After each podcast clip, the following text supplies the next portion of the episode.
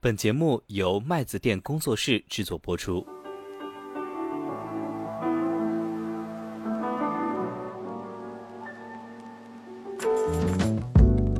什么叫通胀？未来的投资实际上是以实物计价的一个资产规模。你现在给未来准备了一个买汉堡的钱，良好的目标应该是未来能够买一个半啊，甚至两个汉堡这笔钱。底线的保证呢是说，在二零二三年能够买一个汉堡的钱，等到二零五零年的时候，你一个汉堡的钱都买不起。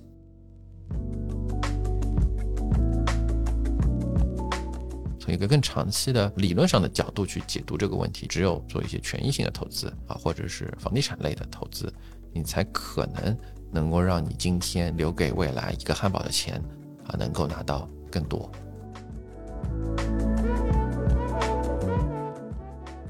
麦子店的听友群已经开通了，欢迎大家添加微信“麦子店小二”全拼，我们也会在听友群里面跟大家积极互动，同时也可以在播客中进行点赞、留言、转发，你们的支持是我们更新的最大动力。Hello，大家好，我是麦子店小二，又是一周一度跟大家见面了，今天还是由我来单口跟大家讲讲。关于最近卖的比较火的一款金融产品啊，百分之三点五的理财险，增额终身寿。其实想聊这个话题有一段时间了，应该还是春天的时候，见雨白的时候也都聊过关于保险的话题。后来我也一直看到新闻说。啊，百分之三点五快卖完了啊，因为监管不让卖了，然后后来只能卖百分之三，又引起了一波这个销售的小高峰吧。我觉得这一期也其实可以和大家交流一下我的看法啊。当然，熟悉我的小伙伴都知道，我对于理财型保险的观点一直是偏负面的。这里面的有一些观点，我相信和大家在平时看到的自媒体啊，或者是一些保险销售方面。其实会差蛮多的，算是一个非共识观点吧。希望我的这一期节目的评论区不要被众多的负面评价给淹没。那小伙伴都知道，我们这个节目主要讲的还是关于财富管理、关于投资、关于理财、关于怎么样让自己能够过上更好的、更幸福的日子。所以，我们的这一期关于理财险也。会局限在关于它的理财属性的这一方面，啊，关于它保险方面，包括关于资产隔离、代际传承方面的话题，就不在我们这个节目里的讨论范畴。保险它是能实现资产隔离，也能实现代际传承的，但我相信百分之九十九点九九的听众小伙伴，你如果能听到这一期节目，你应该是没有这方面需求的。所以，我们仅就对于。一个超长期啊，十年、三十年甚至五十年的维度的期限的固定收益理财型的保险，我们应该怎么样去看待这件事情？啊，我们来做一个简单的讨论。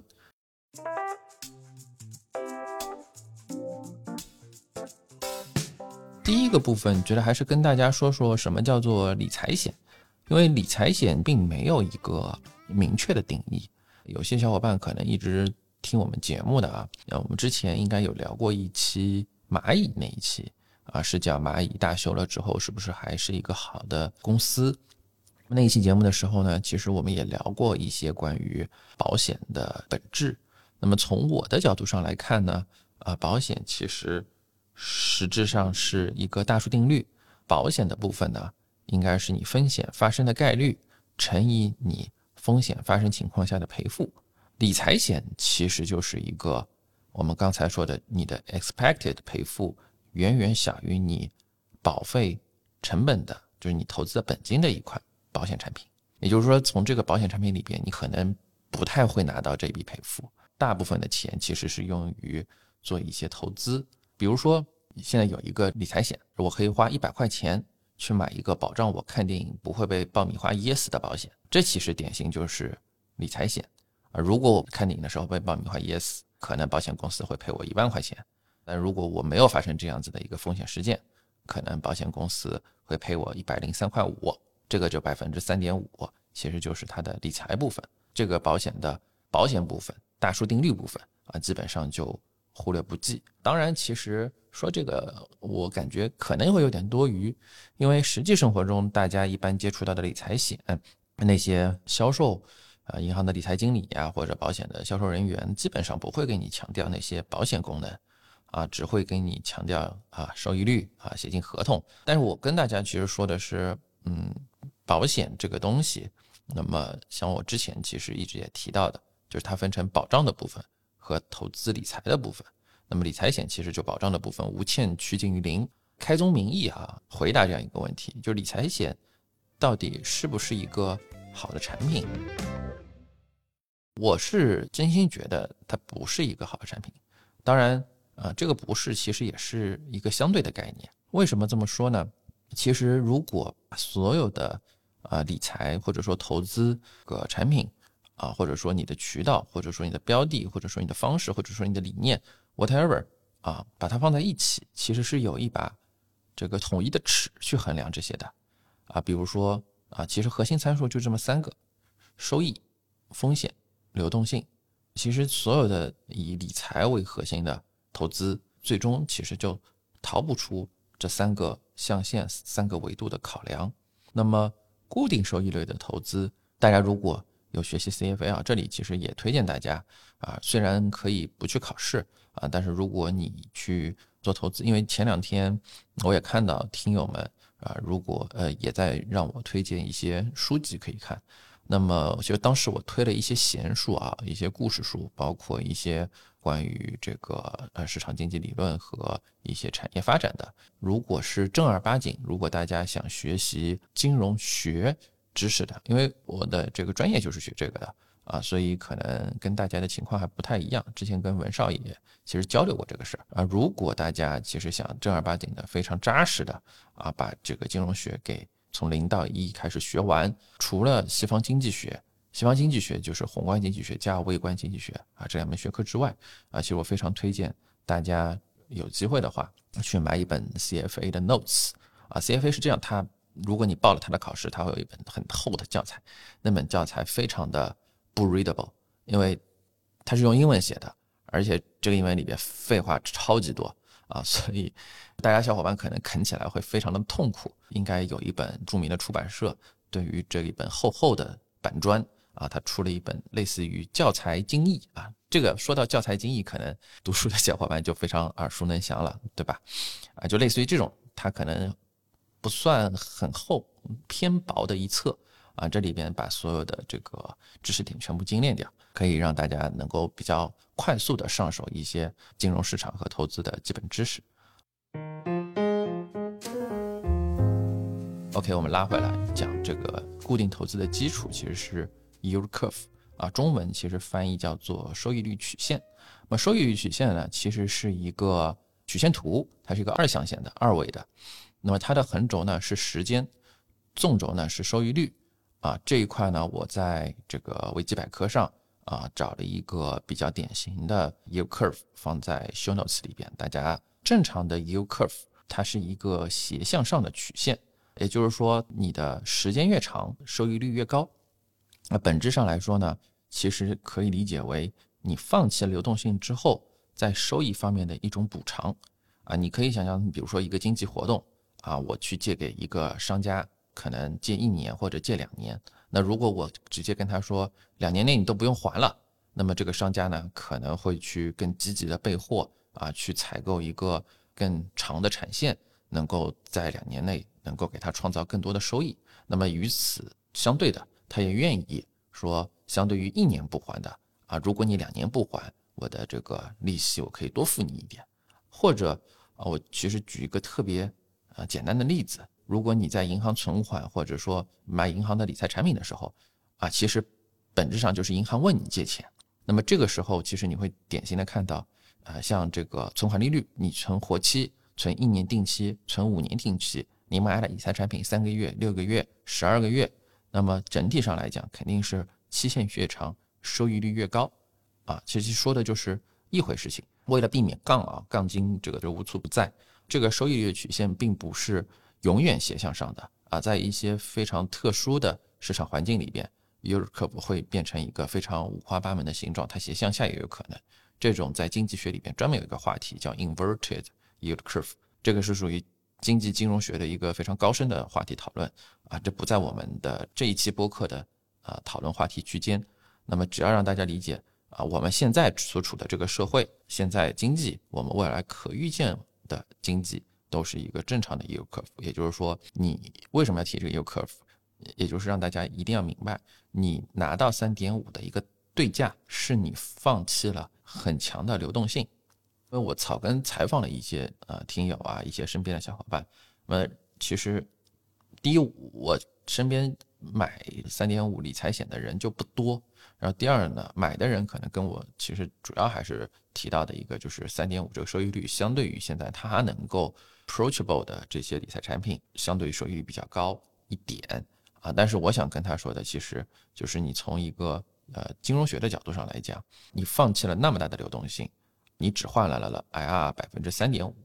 啊，其实是一个呃不那么划算的事情。所以我说理财险是不是一个好产品？那么我的一个否定是否定在于说，因为所有的东西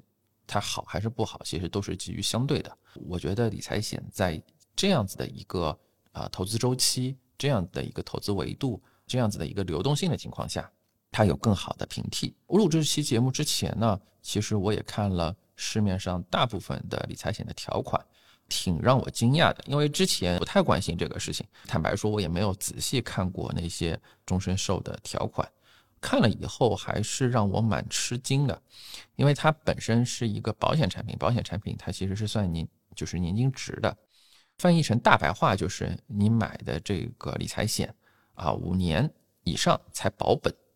那五年以内呢，提前提款的话可以，但是你要亏钱，而且这亏的不是小钱。如果你比如说刚买就要提，可能大几十的这个损失啊。然后满五年到十年有收益吗？有的啊，但并不是百分之三点五，可能是一个百分之一点几、百分之二点几啊，随年递增的这个收益。满十年以上，啊，才能接近于百分之三点五。但是很多人会告诉我说，我就是打算十年内不提的，这一钱就是我长期养老的钱。OK，OK，那所以其实就是你同样是锁十年，你是不是能够接受一个只有百分之三点五的利率？啊，这个我们待会儿会再讨论，再提到这个话题。我们在下一部分的时候，一个是为什么理财险会卖的这么火？我相信它还是啊切入了一个市场的空白。第二个是为什么理财险不合适？其实我觉得在这样子的一个啊投资维度、时间维度上，你有更好的平替。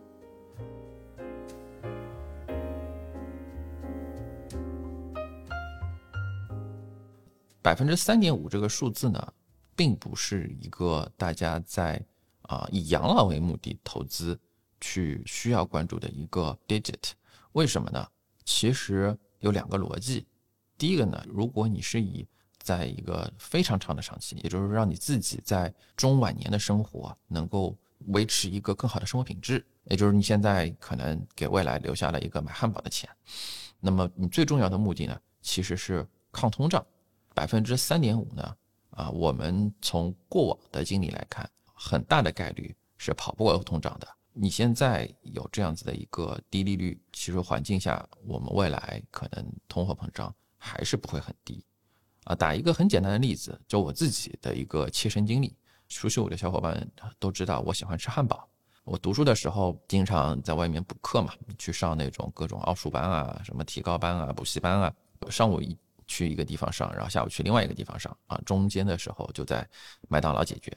就我读书的时候。一顿麦当劳要吃饱，其实也就二十多啊，一个汉堡，一个薯条，一个这个可乐啊，然后那汉堡还贼大啊。但你现在，我最近因为出差比较多，经常在机场吃汉堡。现在机场一顿汉堡，你要是吃饱，一顿都要快四五十，而且这汉堡还没以前大啊。这才十多年的时间，你要是放在三十年甚至更长的维度啊，可能更夸张。所以，其实我们回到说，什么叫通胀？其实理解，你可以理解为就是你未来的投资实际上是以实物计价的一个资产规模啊。怎么说呢？其实就是说，你现在给未来准备了一个买汉堡的钱。良好的目标应该是未来能够买一个半啊，甚至两个汉堡这笔钱。嗯，但你至少应该底线的保证的是说，你未来不能这个现在留下来什么，在二零二三年能够买一个汉堡的钱，等到二零五零年的时候，你一个汉堡的钱都买不起。这是我为什么录这一期节目啊？为什么会去费这么大的口舌啊，跟大家买增额讲增额终身寿这个问题，或者买理财险这个问题，是因为我觉得从我们过去经济发展的经历，以及未来很长期的一个对于市场的预计吧，啊，对于中国经济发展的预计来说，啊，百分之三点五，我可以下一个比较决绝的结论，就是铁定是跑过通胀的，非常非常悬。啊，所以这是我觉得大家在如果长期啊做一些这个养老储备的话啊，需要考虑的一个问题啊。如果有兴趣的同学，也可以听听我们之前录的关于啊个人养老金的三期节目，大家可以去搜搜关键字啊，这里边其实关于养老应该怎么投啊，投什么，其实我们都有做一些比较深入的讨论。进入到。第三个话题，我们其实分析一下为什么增额终身寿这个东西啊，他说存在即合理啊。我为什么会说保险公司做不好这样一个理财产品？那为什么反而市场偏偏打我脸，说理财险其实最终成为了一种爆款？这个问题我觉得分两说。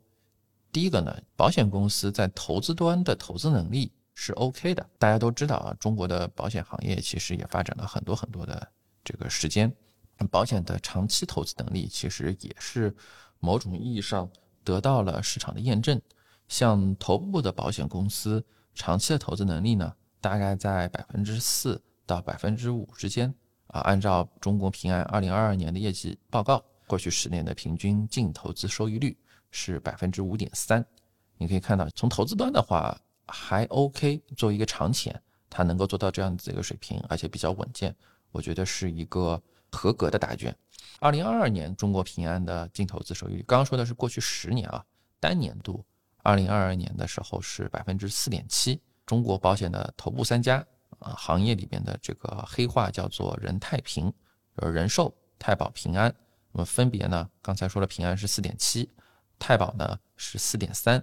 人寿呢是四，所以基本上就在百分之四到百分之五之间。那么你可以理解为人太平这三个。它其实这个信用是降序的嘛？理解你可以简单理解就是信用越高，你的风险偏好越低，但是相对来说呢，你的渠道成本和你的运维成本会比较低一点，啊，这是啊投资端的问题。所以保险公司呢，并不是说没有投资能力，所以他才弄一个非常低的投资回报啊理财险给到你，而是说呢，更多的情况下，大家能够接触到的一些市面上啊推的比较凶的理财产品。其实更多的时候呢，是因为所谓的重赏之下必有勇夫啊，也就是他其实给到了渠道一个很高的费用，也就是销售提成太高。这个说法呢，可能大家没有什么一个啊特别直观的概念啊。我这里呢，其实也找了一些数字，可以给大家做一个解读啊。正常情况下呢，你可以理解很简单的一个例子：提供的收益越高啊，我 charge 的费用越高。啊，从行业的术语叫做 take rate，啊，比如说，如果大家这个熟悉公募基金的话，权益型的公募基金过去的时候的管理费，就是每年它的 take rate 在百分之一点五，啊，当然随着今年的新规落地，可能马上要降到一点二甚至更低。但是债券型的公募基金的 take rate 大概在百分之零点六，就是千分之六。所以你想，债券能够提供给你的一个啊收益。大概是多少个点？那权益肯定从长期来看，你的收益中枢会比债券高，所以呢，相对来说啊，我权益的 take rate 也会更高。但是呢，这个寿险公司给到渠道的提成要远远高于其他的金融机构，包括银行、包括券商、包括基金。这里呢，比如说，其实有很多不太能说的一些这个业内的东西啊，我这里尽量去找了一些。啊，公开的资料啊，给大家去做一个解读啊，比如说招商银行，我们专门有一期解读招商银行的年报啊，我看有很多小伙伴也都听过，我不知道大家有没有注意到里边有一段话，招商银行二零二二年度的代理保险保费是七百二十三亿元，也就是说，招商银行所有的理财经理去年一年卖了七百二十三亿的保险啊，开单开单开了七百二十三亿的保险以保费计，那么它实现了多少呢？实现了代理保险收入一百二十一亿元，也就是说，我卖了七百二十三亿的保费，保险公司给了我一百二十一亿的佣金。这个 take rate，大家小伙伴可以按计算器啊，我帮你们算好了，百分之十六点七三，也就是你看公募是一点二，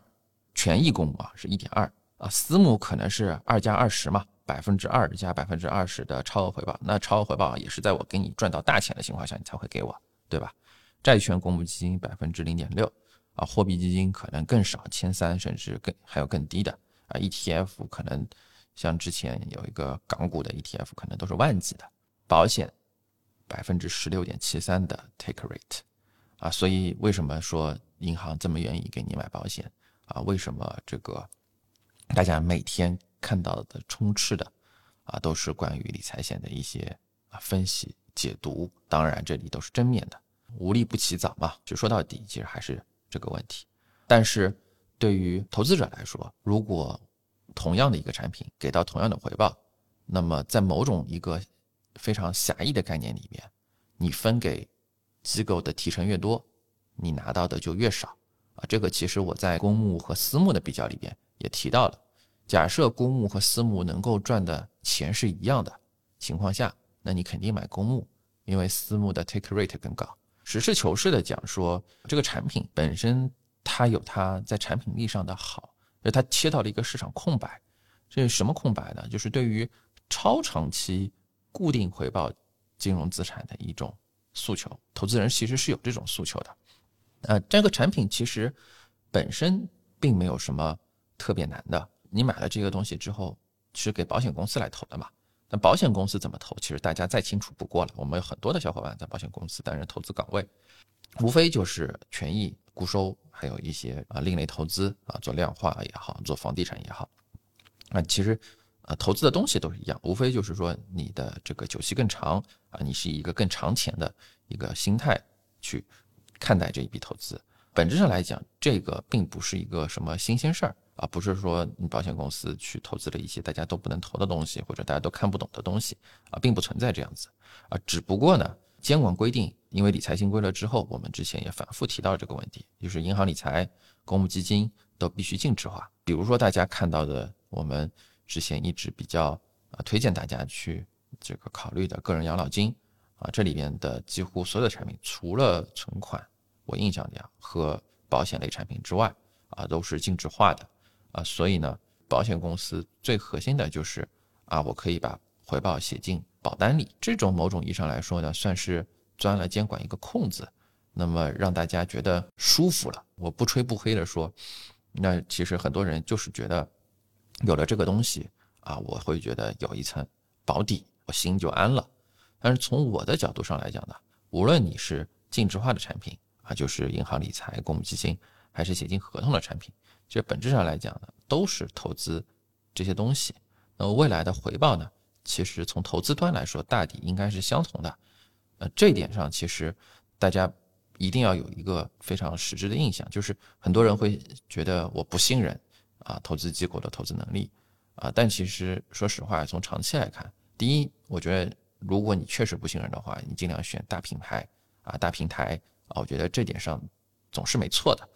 第二呢，其实从长期来看，这一些投资能力都是会趋近于市场的平均水平。整体上来讲，不会有人投的特别好，也不会有人投的特别差。这个回报呢，大抵是相同的。所以呢，大家都是商业化的机构啊，其实你能够拿得到的钱，你应该拿到的钱，就是他赚的钱扣除这当中他拿走的钱，就 take rate 啊，剩下的就是你的钱啊。所以从这个角度上来讲呢，啊，投资净值化。可能拿到更高，因为它的 take rate 会更低，所以很多人可能也会想来反驳我说，如果真的，比如说保险公司投资出现了暴雷，那你这个合同是写的写到进去的，啊，那我可能还有一个保险公司的一个刚性兑付的义务，或甚至是说保险法赋予了我的一个权利。那我觉得这里呢分两说，第一个呢是你要是个别踩空了啊，就是踩雷了，你就是投到了那个非常不靠谱的那个保险机构里边，那我只能说，你你确实这个运气不好，而且呢，呃，你可能也没有去在一些投资机构的一些准入和投资能力的筛选上面啊，因为我们今天其实并不讨论这一趴啊。就是保险机构的投资能力，因为我刚才其实举的也都是头部保险机构啊，那可能相对来说应该代表的是市场最强的投资能力啊，但是腰部以下的情况可能就会比较复杂了。那如果是个案的话，我只能说，第一，你要么去做一些分散化的投资啊，第二呢，你要么去啊，如果你对这方面是有顾虑的话，那我觉得你可以尽量的去往头部去靠啊，这样子可以极大的减小你在这方面遇到风险的一个概率。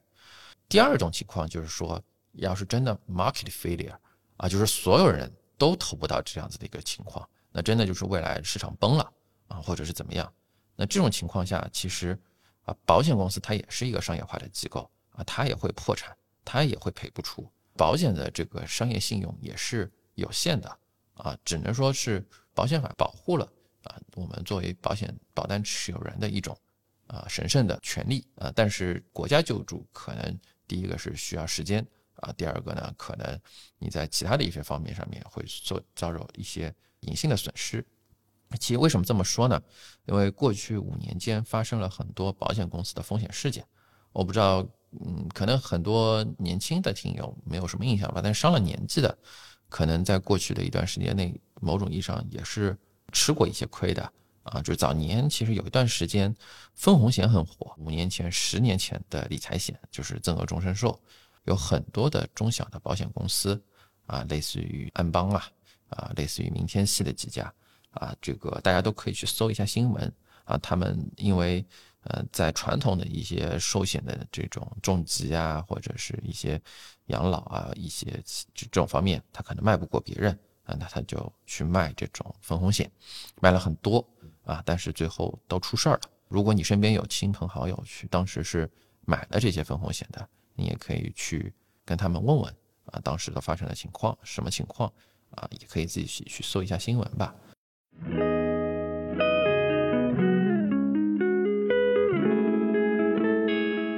最后一部分呢，其实想跟大家聊聊关于增额终身寿的平替。如果我真的。比如说，在现在这个时候，我对于权益市场很悲观啊，我对于整个的市场，我对于养老其实很顾虑，对于中国经济未来不看好。那我现在就是要做这样一件事情，我能够做些什么？既然小二你说不看好增额终身寿，那你对于这件事情是怎么看的？嗯，这里其实我也可以跟大家简单的做一些交流吧。那比如说，从 yield curve 的角度上来讲，更低的风险、更好的流动性，在增额终身寿这个领域上面，这个平替上面，其实完全是有的啊。比如说三十年期的国债啊，甚至五十年期的国债，我刚刚翻了一下万德，二零二三年最新推出的啊国债三十年期的是三点一九啊，五十年期的可能还要再更高一点。这里我们可以看到，国债它背后代表的是主权信用。啊，这是无懈可击了啊！基本上你在中国认得最刚性的一块牌子了啊，这不可能这个违约的啊！所以某种意义上来讲，它比保险机构的这个风险更低啊。第二就是它的流动性更好，因为国债的流通性在所有的债券里边应该是最好的，没有之一。而且大家都能买到，银行的柜台每每一次其实大家都能去买国债。也不存在买不买得到的问题。你可以看到，没有人会想着通过买国债养老，哎，觉得买国债养老是疯了，呃，买国债肯定是这个未来是跑不过通胀，是亏钱的，对吧？啊，这个我觉得大部分的人其实都是明白这个道理的。啊，那为什么国国债收益率其实并没有差很多的增额终身寿啊，这个百分之三点五的收益率的这样一个保险啊，大家反而趋之若鹜呢？啊，这一点其实。我，我倒是想问问大家，有没有想过这个问题啊？所以从我的角度上来讲，啊，特别是我最近也在跟一些其他的栏目的小伙伴也在讨论，大家都很关心养老这个问题，都在问我说，呃，如果你未来目标是养老啊，无论你现在是二十岁、三十岁还是四十岁啊，那你你核心应该嗯是怎么看待这个问题的？那我觉得可能啊，对于我来说，呃，第一个就是我刚才介绍的啊，call back 一下，你要从通胀的角度来考虑这个问题啊，什么东西能够抗通胀，什么东西啊，你就应该从养老的角度上来讲去这个进行配置啊。第二个呢，就是学游泳的时候。初学者有一个非常共性的一个问题吧，啊，就是他不想把这个他学蛙泳，他永远头不进水里，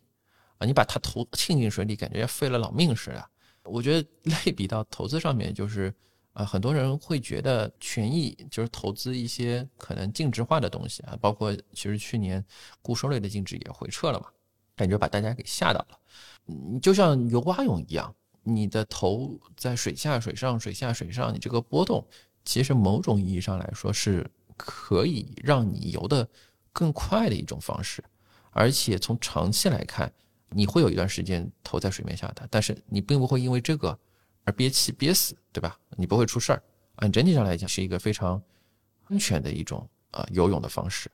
啊，所以其实对于长期来看，为什么想说游泳这个话题，也就是。如果你需要抗通胀，你可能需要对于一些波动啊更加的这个容忍，因为从短期来看，可能权益市场会有不好啊，这个净值会有回撤啊，经济可能会有下行啊，但是你作为一个三十年维度的投资周期，那么呃，大家都知道，可能这个话说起来简单。就是经济其实都是有周期的，它都有这个上行期，它都有景气的时候，都有不景气的时候。股票不可能永远牛市啊，股票也不可能永远熊市，对吧？那么有熊的时候，自然会有牛市的时候啊。所以其实，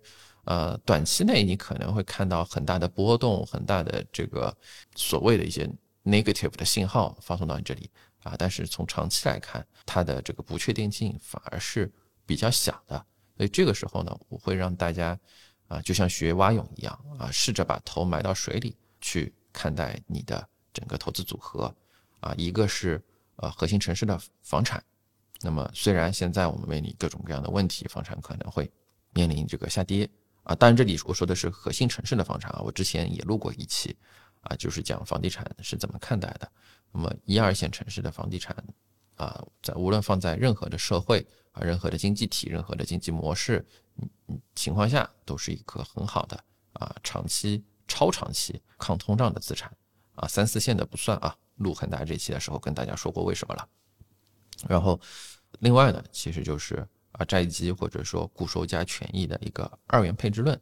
那么这种其实也能够实现更好的流动性和更高的一个预期收益啊。当然，它的代价就是你的净值可能会上下这个波动。对于我来说，其实。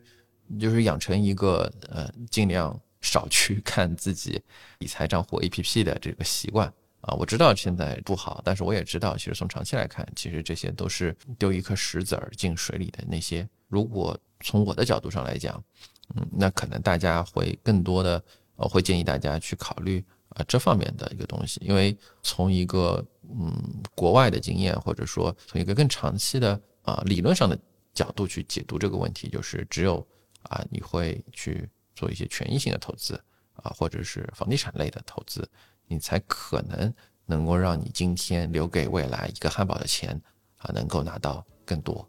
这一期的节目就先到这里，不知道大家有没有什么想跟我讨论的啊？我的听友群和我的这个主创团队的消息已经源源不断进来了啊，听说我要聊这一期节目，拜拜。